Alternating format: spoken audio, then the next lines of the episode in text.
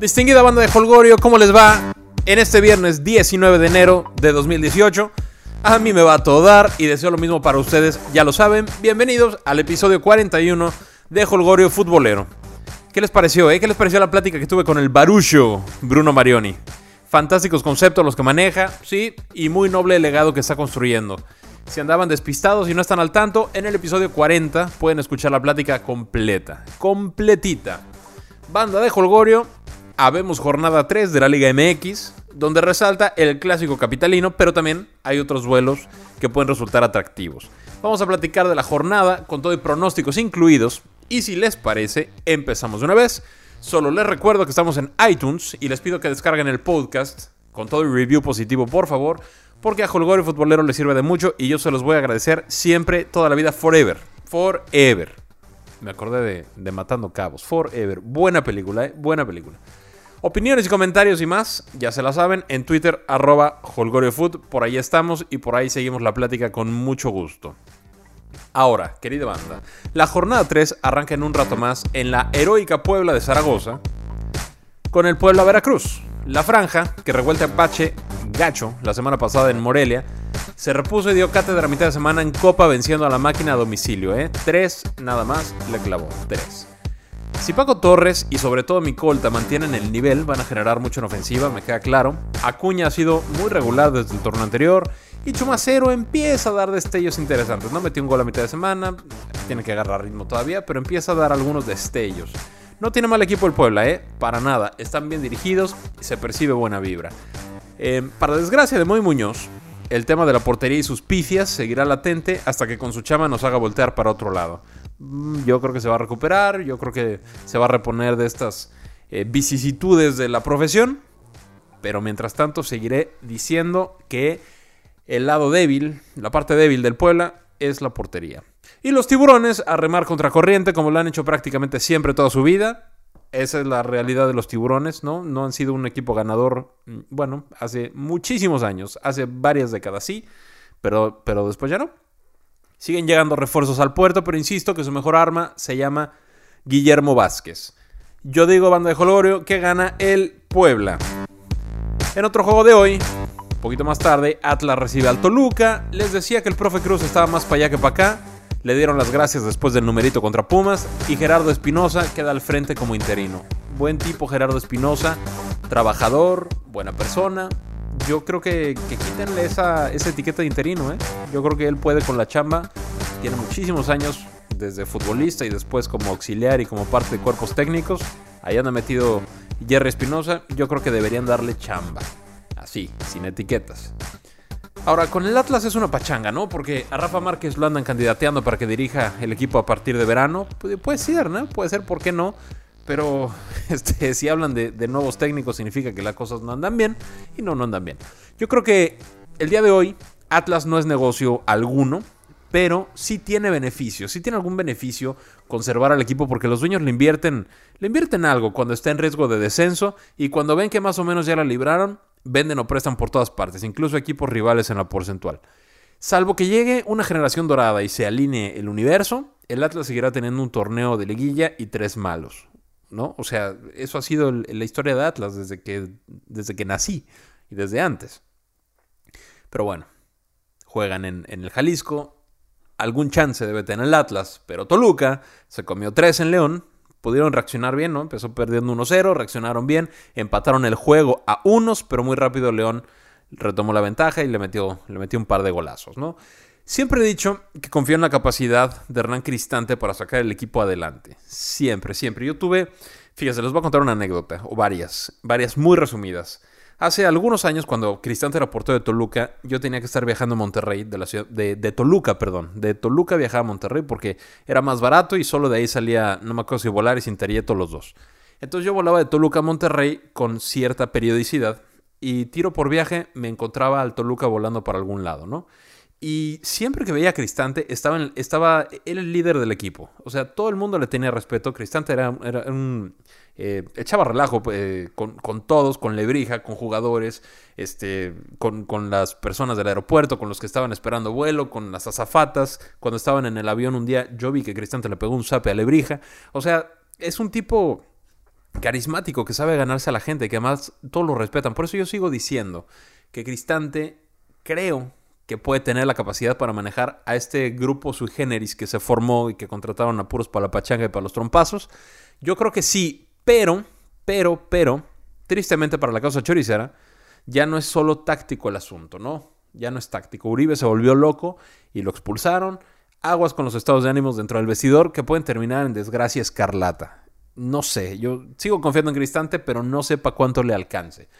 Eh, por la sacudida rojinegra y la calidad que, tiene el plantel toluqueño, yo firmo el empate. Yo creo que van a empatar. Otro juego, banda, pero este ya para el sábado. Gallos Blancos de Querétaro reciben a los Tigres. Querétaro ganó en Puebla, a Lobos Bob. Digo, lo bueno, además de los puntos, es que no les hicieron gol, se, vio cierta solidez contra un equipo que ataca y ataca y ataca y ataca. ¿no? Lobos Bob me refiero. Pero cuando se gana, eh, el análisis hay que hacerlo con mesura. Y en el caso de Gallos, con mucha mesura, ¿eh? por el poco colchón que tienen en temas porcentuales, están ahí. Yo, siempre he dicho, bueno, no siempre, desde esta temporada he dicho que el descenso está entre dos, entre Veracruz y Gallos. Nada más. Ahora, si bien se llevaron los tres puntos de visita, los goles de San Beso y de Trejo fueron eh, con unas facilidades dignas de tercero de primaria. ¿no? La defensa de Lobos les dejó avenidas monumentales para definir. Y ambos goles, por cierto, fueron por el centro. No, no sé para dónde se andaba lanzando el, guardameta, que se desmayaba para un lado, los dos por el centro, ¿no? Lo que quiero decir es que estos goles no se los hacen a 15 equipos, ¿no? Y menos a Tigres, que ya ganaron y ya se sacudieron presiones naturales que traía, ¿no? A pesar de que Tigres tiene el mejor equipo de la liga, es la jornada 3. Y apelando a la historia reciente, donde Tigres carbura a la perfección por ahí de mitad de torneo, me arriesgaré a predecir un justo empate entre gallos y felinos, aún con la suspensión de Edson Puch por chambón.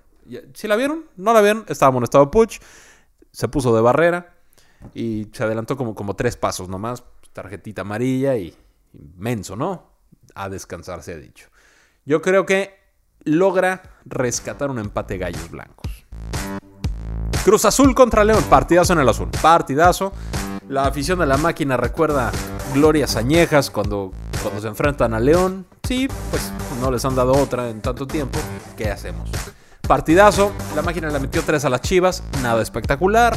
El desempeño, pero oye, Pumas tiene 35 años sin hacerlo. Mérito tienen. Hay mucho humo, mucho ruido alrededor del Gullit, de lo que puede hacer o no puede hacer, pero creo que la cosa no pasa por el Gullit, ¿eh? no pasa por ahí y ni siquiera es... Eh, vaya, ni, siquiera le serviría que el Gullit estuviera bien, pero si el Gullit anda mal tampoco le afecta mucho al Cruz Azul, ¿no? la máquina no, necesita más jugadores creativos. Tiene muchísimos mediocampistas y varios pueden tomar ese rol, como Mena, como Montoya, como Martín Rodríguez, aparte del Gullit, claro está. La máquina necesita quien las meta. O sea, Felipe Mora está dando esbozos de ser el nueve matón eh, porque clavó un par contra Chivas, pero es muy pronto para calificarlo en este torneo. Por ahí va, vamos a ver para qué le alcanza. Ahora, el que sí mis respetos es, es Vaca, ¿no?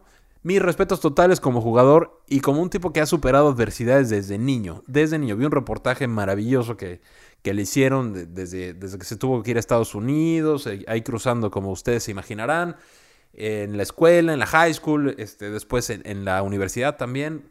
Lo cortaron del Galaxy por no tener documentos, le dieron asilo en el, en el San Diego Earthquakes y de ahí la máquina lo llama, ¿no? Pero platican a detalle algunas cosillas, mis respetos para Vaca. Me recuerda al buen Lupillo Castañeda en algunos episodios de su vida que resultan similares.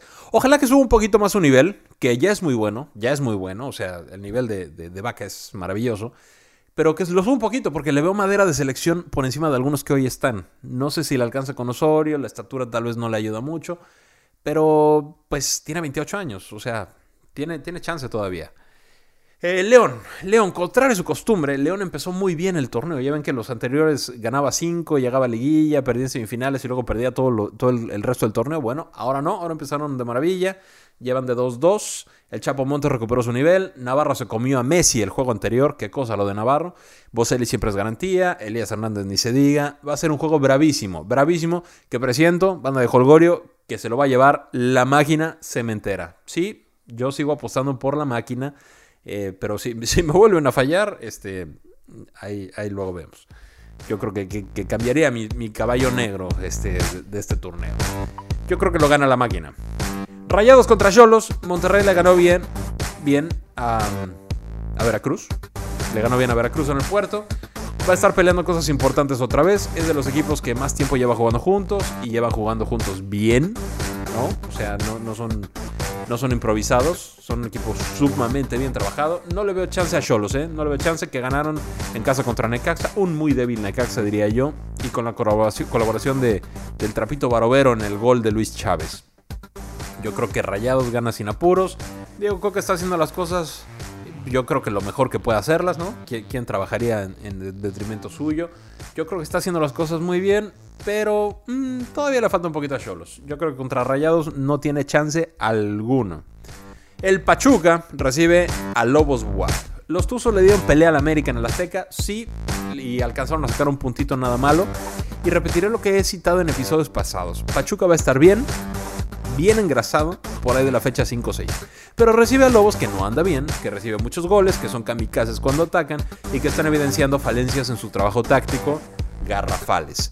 La mesa está puesta para que ganen Tuzos con autoridad, aunque Lobos es de rachas y nos han demostrado que pueden perder tres en fila y después hilar una seguidilla de puntos maravillosa que, los hacen soñar con liguillas y con permanencias. Yo sigo pensando que el descenso está muy lejos para ellos. Recordarán lo que ya les he comentado. Si Lobos Buap hace 16 puntitos, Veracruz tendría que hacer 30. Y Veracruz no va a hacer 30 puntos. Entonces está, está fácil la salvación para Lobos. De ahí a que tengan un buen torneo, esa es otra cosa.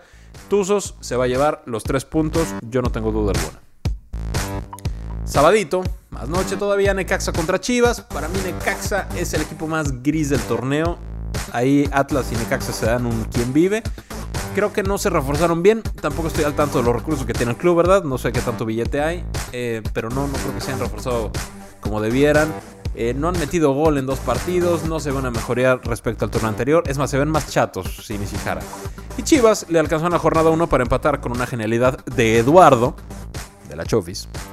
Es que si le digo Eduardo, luego van a decir, ¿y este güey quién es? no? Pero no me gusta decirle la Chofis, pero a él sí le gusta que le digan la Chofis. En fin, yo creo que si le llamáramos Eduardo, sería mejor jugador todavía. Genialidad de Eduardo precedida con un control con la mano. No importa. Y en la jornada 2, cuando podían someter a Cruz Azul, la Cruz Azulearon gacho. Almeida se nota incómodo, ¿eh? Ojo ahí, ojo ahí. Almeida anda declarando desde hace un buen rato que somos chavos pero no es pretexto, que quería traer refuerzos pero no hay lana para invertir, que pude irme y preferí quedarme.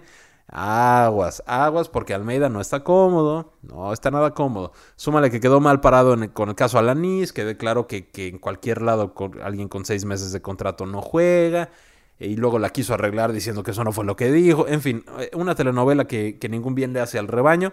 La presión le está pasando factura y puede tronar en cualquier momento. La relación con Higuera, si no sé qué tan mala sea, pero buena no es. Eso me queda clarísimo. El chiste es que la relación con el patrón esté bien. Yo sigo diciendo que Higuera en cualquier momento se va de Chivas. No importa que se quede en OmniLife, pero no creo que, se, no creo que siga teniendo injerencia en Chivas, a menos que el pelado de un paso de costado. Eso es lo que yo pienso. No tengo información privilegiada.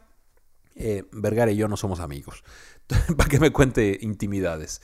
Yo creo que terminan tablas, rayos y chivas. Domingo, por favor, todos de pie. Pumas, recibe al América. Mis queridos Pumas, nos tienen tocando los dinteles de la gloria, más por falta de costumbre ganadora que por un fútbol espectacular, hay que ser honestos, pero no quiere decir que sea malo, ¿eh? Meritorio lo que ha logrado Pumas en dos juegos, pero seamos honestos, Pachuca se cayó en el segundo tiempo y Atlas está para llorar. Prueba de fuego contra las Águilas porque van en juego tres puntos y el orgullo y muchas burlas a favor y en contra y cualquiera que le vaya a Pumas o a la América sabe a qué me refiero.